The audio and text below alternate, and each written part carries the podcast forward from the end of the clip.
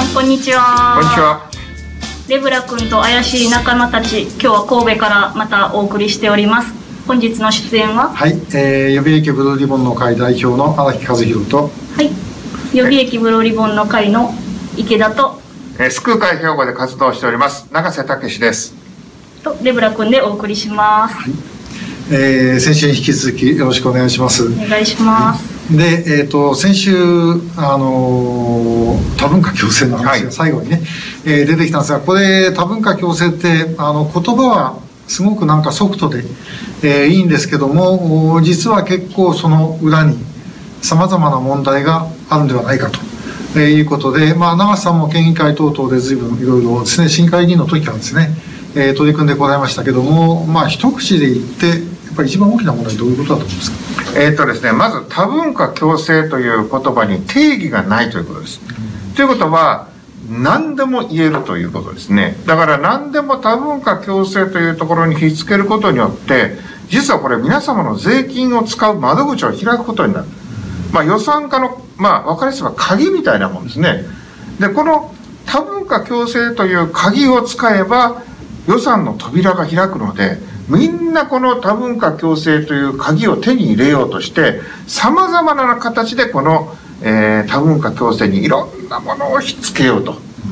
しようとしてるんではないか。まあそのように理解をしております。全部がダメだとは言いません。もちろん多文化共生には必要な側面もありますので全部がダメだけではないけれどもその反証するものがないので、これが本当に多文化共生に適しているのかどうかということを検証する機関もなければ検証しようとする意思も感じられないとここが問題だと思います。まあ、北海道なんかでね、あのアイヌの利権の問題とかいろいろ問題になってますけども、やっぱりああいうのすべてが、まあ、フォーカスされますよね、この問題はね。うんまあ、在日の問題なんかは、本当はだから多文化の共生という意味では、まあ、北朝鮮なんか多文化共生できてない最大の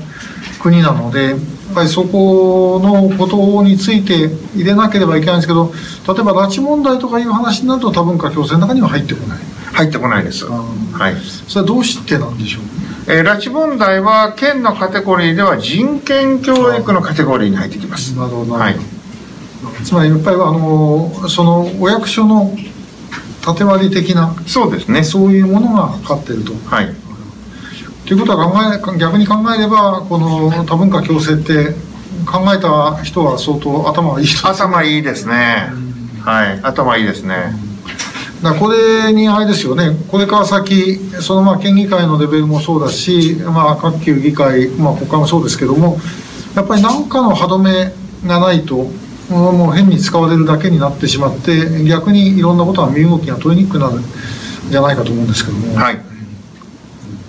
あの、朝鮮学校の補助金の場合はですね、あの、皆様のご協力をいただきまして、まあ、えーまあ、約3年にわたって戦いましたこの朝鮮学校補助金の裁判においてですね、大阪高裁判決においては、まあ、敗訴はしましたけれども、あのー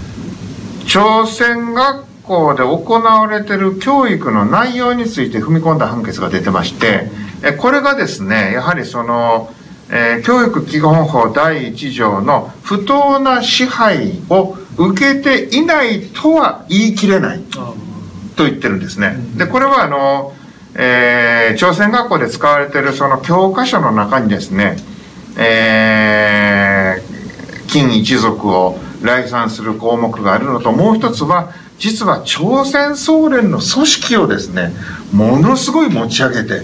この我々のこの輝かしき伝統に基づくイル君の足跡に基づいてみたいなことがもうずーっとあらゆるところに出てくる。これはどう見たっておかしいでしょってことは裁判所も認めたんですね。ということは多文化共生はそれ多文化なのっていうことは一つあの合理的に問える内容が大阪高裁判決だと思ってましてこ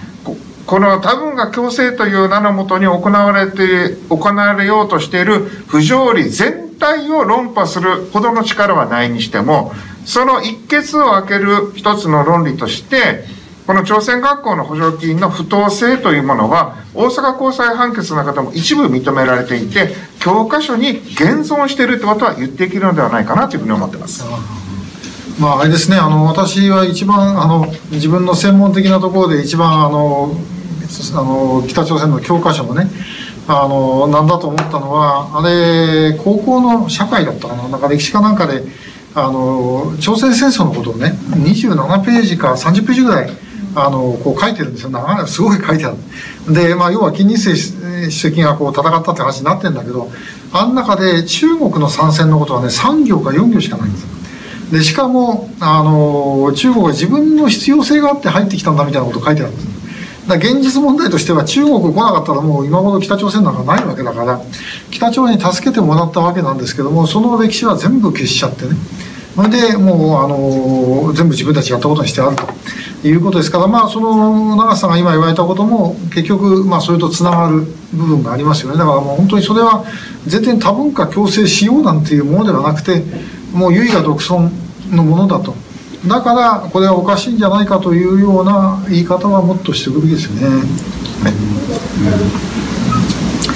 まああのそういうようなことで、えーまあ、活動されてきてるんですけどもこれから、まあ、長さんあのまだまだ若いから、まあ、どんどんいろんなことやってっていかなければいけませんけども今後さらにやっていきたいことって例えばどんなことありますか、まあ、これ別に拉致に関わらない。はい。あのー、まああのー拉致ということよりもですねやっぱりこのあの、まあ、まずはまあ究極は憲法改正だと思うんですけども憲法改正もしっかりなんですけどもま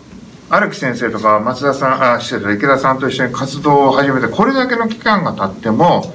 その拉致を実行した犯人を検挙する、うん、処罰する法律もない、えー、それから先日えー、荒木先生と一緒に、えー、田島海岸まで行って桐浜事件の現場行きましたけども、えー、ここで密入出国を企てようとしたスパイを逮捕しておりますが、えー、問うた罪は出入国管理法違反のみですから何の情報を持ち出そうとしたのか何をしようとしたのかということはもうその裁判で罪にすら問われてないこれはですねもうあまりにもおかしいですよね。でこんなことでこの国が守れるのかと本当に私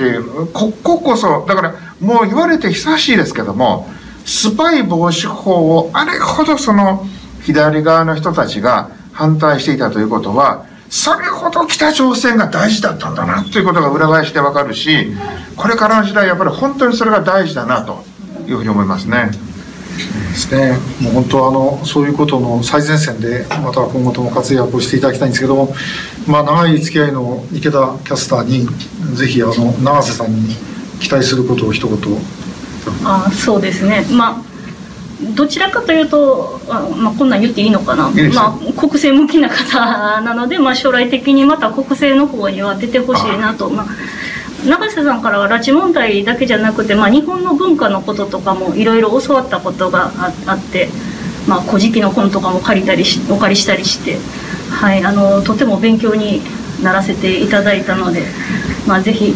まあ、さらなる活躍をしていただきたいなと思っております。恐縮ありがとうございます、はい。はい。えー、ということであの永瀬さんの今後の活躍も期待いたしまして、えー、今日の、えー、レベルと、えー、新潟の話を終わりたいと思います。今日はありがとうございました。ありがとうございました。ありがとうございました。